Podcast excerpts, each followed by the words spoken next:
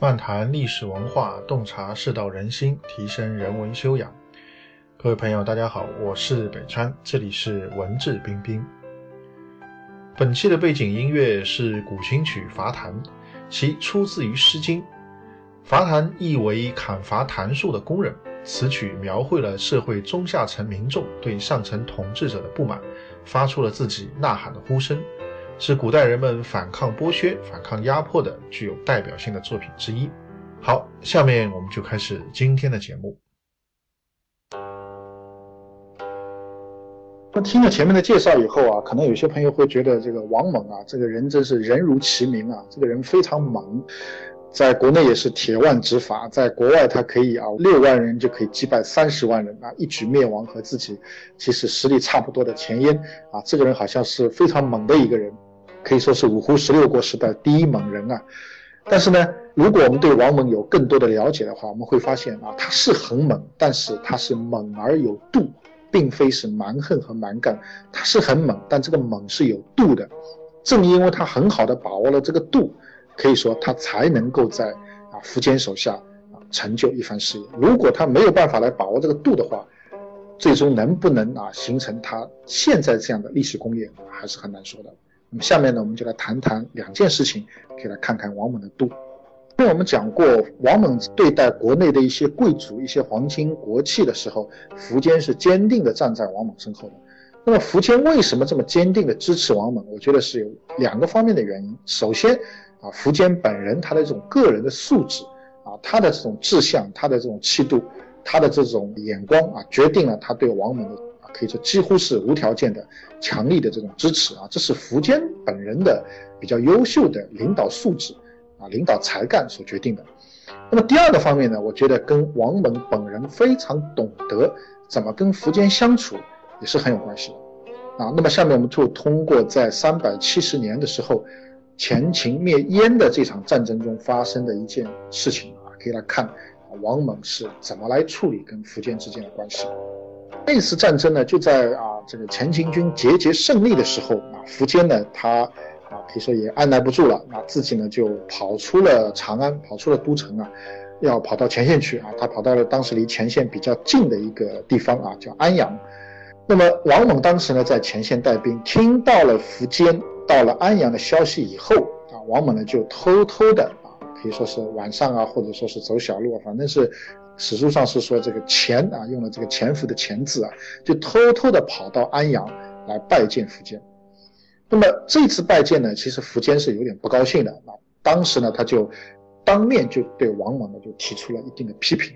他说，当年啊，汉文帝视察这个周亚夫的军营的时候，周亚夫是军容严整来迎接汉文帝的。汉文帝呢啊非常感慨，那你今天跟周亚夫相比，你很差啊。苻坚的意思就是说，你战事是非常关键和紧张的时候，你不应该抛下军队来迎接我。那虽然我是你的领导，我是你的上司，啊，我的地位比你高啊，但是呢，你现在有更重要的任务要做，所以应该把这个任务放在第一优先考虑，而不是说跑来迎接我这个领导。那所以你好像失职了啊。苻坚就是这个意思。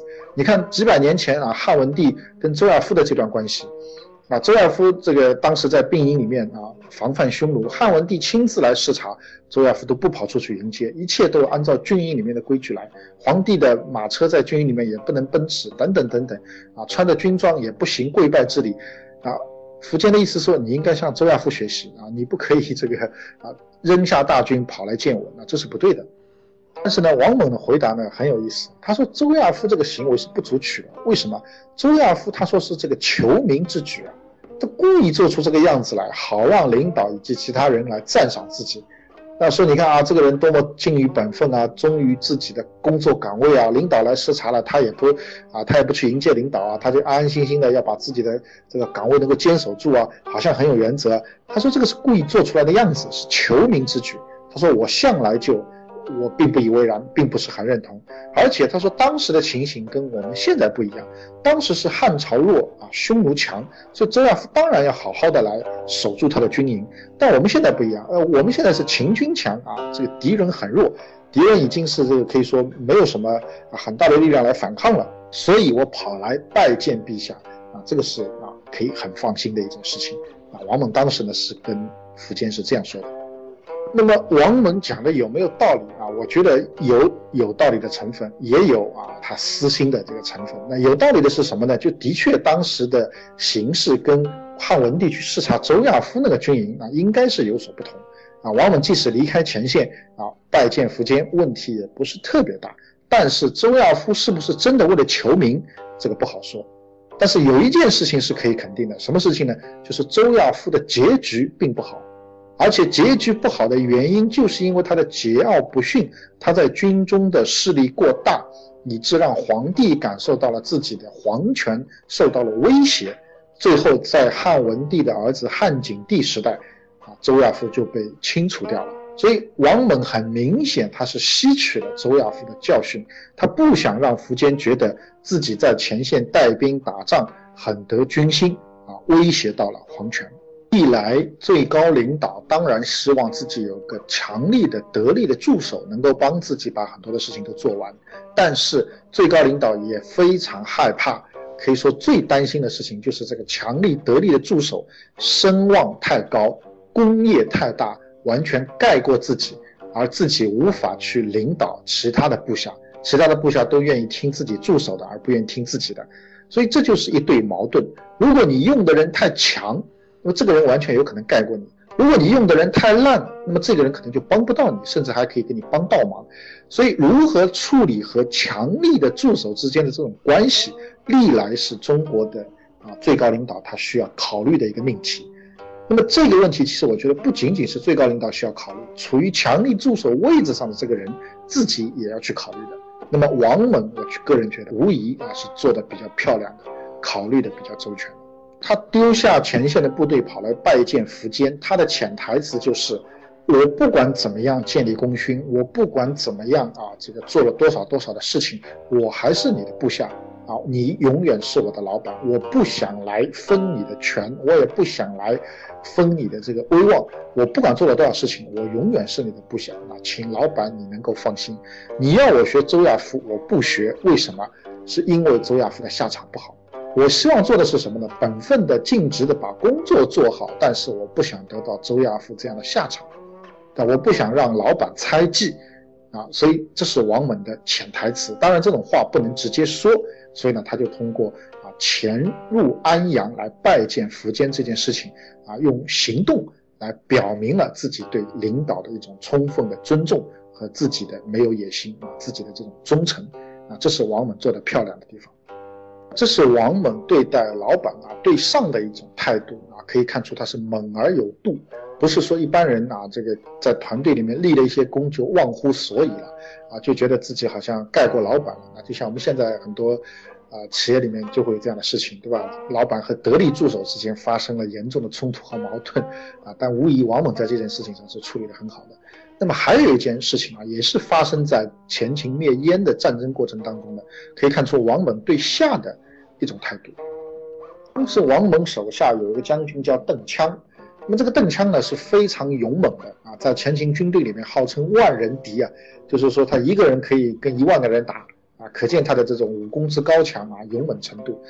那么邓羌呢也是个啊暴躁的脾气，也是个直肠子啊，往往很多这个部队里的将军啊、武夫啊都是这样的，非常直、非常暴啊。当然了，这个同时也很真诚哈。所以在王猛跟前燕军队决战的前夕，发生了一件事情。当时王猛啊，这个派另外一个将军叫徐成前去视察前线的一些敌情。本来说好中午要回来的，那么这个徐成呢，到了傍晚才回来，已经可以说过了约定时间，已经非常多的时间，过了好几个小时。那么按照军法，这个要砍头啊，这个要这个斩首的。那么王猛呢，就想把徐成砍了。这个时候，邓羌就站出来替徐成求情，说：“现在我们马上要跟敌人决战啊，决战之前，我们不能够斩杀自己的大将啊。徐成是这个猛将，希望呢，这个作为主帅王猛能够宽宥他。王猛不听，王猛说不行，不管是谁犯了军法，都要啊严格的执法，严格的执行。那么这个邓羌就恼了。”啊，邓羌怎么恼呢？很有性格。他回到自己的军营，带着自己本部的人马，开始要进攻王猛的中军大帐。啊，就是说讲的严重一点，他叛变了。啊，他作为部将，他要开始进攻自己主帅的中军大帐。那么王猛也觉得很奇怪，王猛就问这个邓羌，他说：“我奉诏讨贼啊，我是代表国家、代表朝廷来主持这场战争的，你为什么要来攻击我？你为什么要谋反？”他就问了邓羌这个问题。邓羌的回答呢也很有意思，他说：“是的，我们是奉诏讨贼，但这个贼分远贼和近贼。远贼就是什么呢？就是我们面前的敌人。近贼是谁呢？近贼就是王蒙你。那为什么你是近贼呢？因为。”我跟你说了，徐成不能杀。大战之前，我们不能杀大将，留下徐成，让他代功赎罪啊，将功折罪，这个是很好的。你却要把他杀了，杀了他就折损了我军的锐气，折损了我军的大将。那么我们跟前燕的决战就很有可能失败，所以失败就会导致国家的大事遭受重大的挫折。所以你对这个国家来讲，你也是贼。啊，远贼是敌军，近贼就是你王猛，所以我现在先灭了近贼，再去灭远贼。啊，这就是邓羌的回答。王猛听了以后呢，觉得又好气又好笑。啊，这个这个好气的是我怎么成了近贼啊？我忠心为国怎么成了近贼？好笑的是什么呢？邓羌这个话实在是啊。太直爽，他一点一点都没有城府啊！所以呢，王猛当即就决定，他说：“行，他说这个我不杀徐成了，让他戴罪立功。”那么这个话刚讲出来之后呢，邓羌也马上就谢罪啊，马上为自己的这刚才的行为谢罪。邓羌就觉得说：“OK，你不杀徐成，那你就不是国家的禁贼了。那我们又开始团结一致，共同面对敌人啊！”所以看得出这个邓羌就非常可爱。然后呢，这个时候王猛就抓住邓羌的手啊。他说：“我前面呢只不过是试试将军的啊，现在发现将军你这么忠义，啊，我就可以放心了。那我们跟前燕的这个决战啊，一定是可以获胜的。那么这件事呢就这样过去了。那这件事过了以后，接下来啊，王猛就集结了所有的部队啊，和前燕军展开了正式的决战。决战到紧要关头的时候啊，他调动邓羌的部队啊，去某一个位置啊，他派传令兵去调这个邓羌。”然后呢，这个邓羌说：“这样吧，他说你如果能够答应我，让我在战争之后啊打赢了以后，让我做这个私立校尉，啊，就是这个掌管首都地区啊、京都地区的很大一片地方的这个地方长官，啊，可能相当于现在的这个我们讲这个北京市市长啊啊，类似这样的一个角色啊。但是你如果答应让我坐这个位置的话，啊，那么我就出战，啊，你如果不答应的话，那我就不去。”但那这个王猛就有点晕了，他说：“这个这个位置太重要了，不是我我个人能够决定的，对吧？得要禀报国王才行。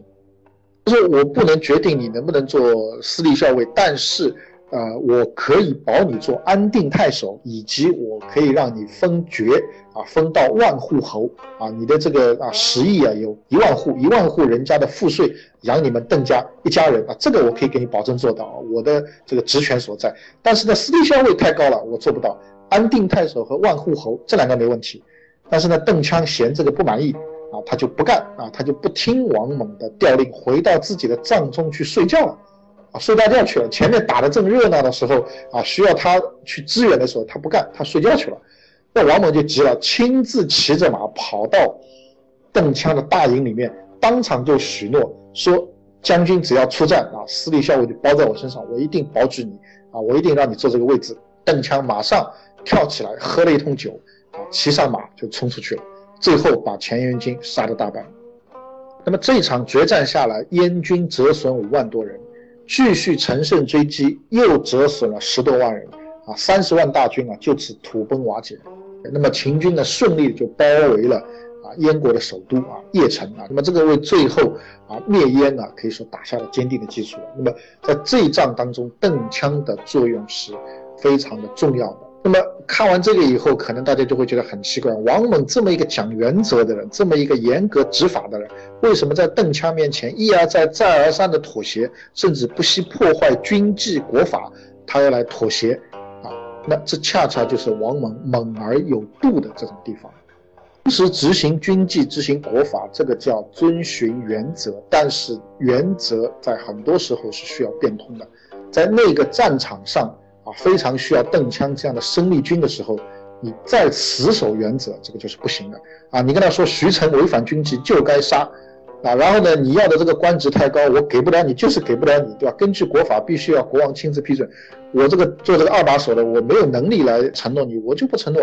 如果你这样死板的话，可能当时的这个战局啊，就不会像后来发展的这样顺利了所以这就是王猛他猛而有度，懂得变通，懂得圆融的这个地方啊。我觉得这是王猛一生当中非常重要的看点。他虽然猛，但不是一味的猛，他其实是有原则的，同时他也是有灵活性的啊。原则性和灵活性在王猛身上体现的非常好，不管是对上还是对下。后来有人评论啊，王猛啊在这场战争中对邓羌的这个态度的时候，就讲过啊，王猛是用其所长。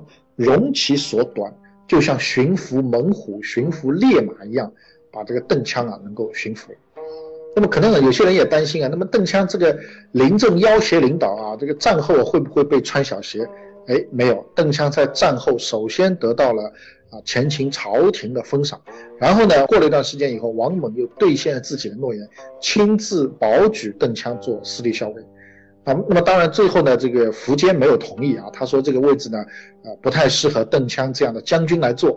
啊将军坐这个位置呢，有点屈才。那么邓羌呢，还是在战场上能够发挥更大的作用，所以呢，就让邓羌转任了其他的官职，当然也给了很多的荣耀啊。那么也可以说是王猛兑现了对邓羌的承诺。关于王猛他的才干、他的谋略啊，他的一生的这个功业，我觉得这个其实啊。不用太多的去评述了啊，很清楚。但是呢，它的猛而有度，可能是我们现代人需要着眼的地方啊。这个是我个人自己的一种观察和心得。好，今天的节目就到这边。更多的信息，欢迎大家关注我的微信公众号“北川黯然日章”，在微信公众号首页搜索“北川”即可关注。也欢迎大家收听我在喜马拉雅上的新节目《北川演义》，谢谢。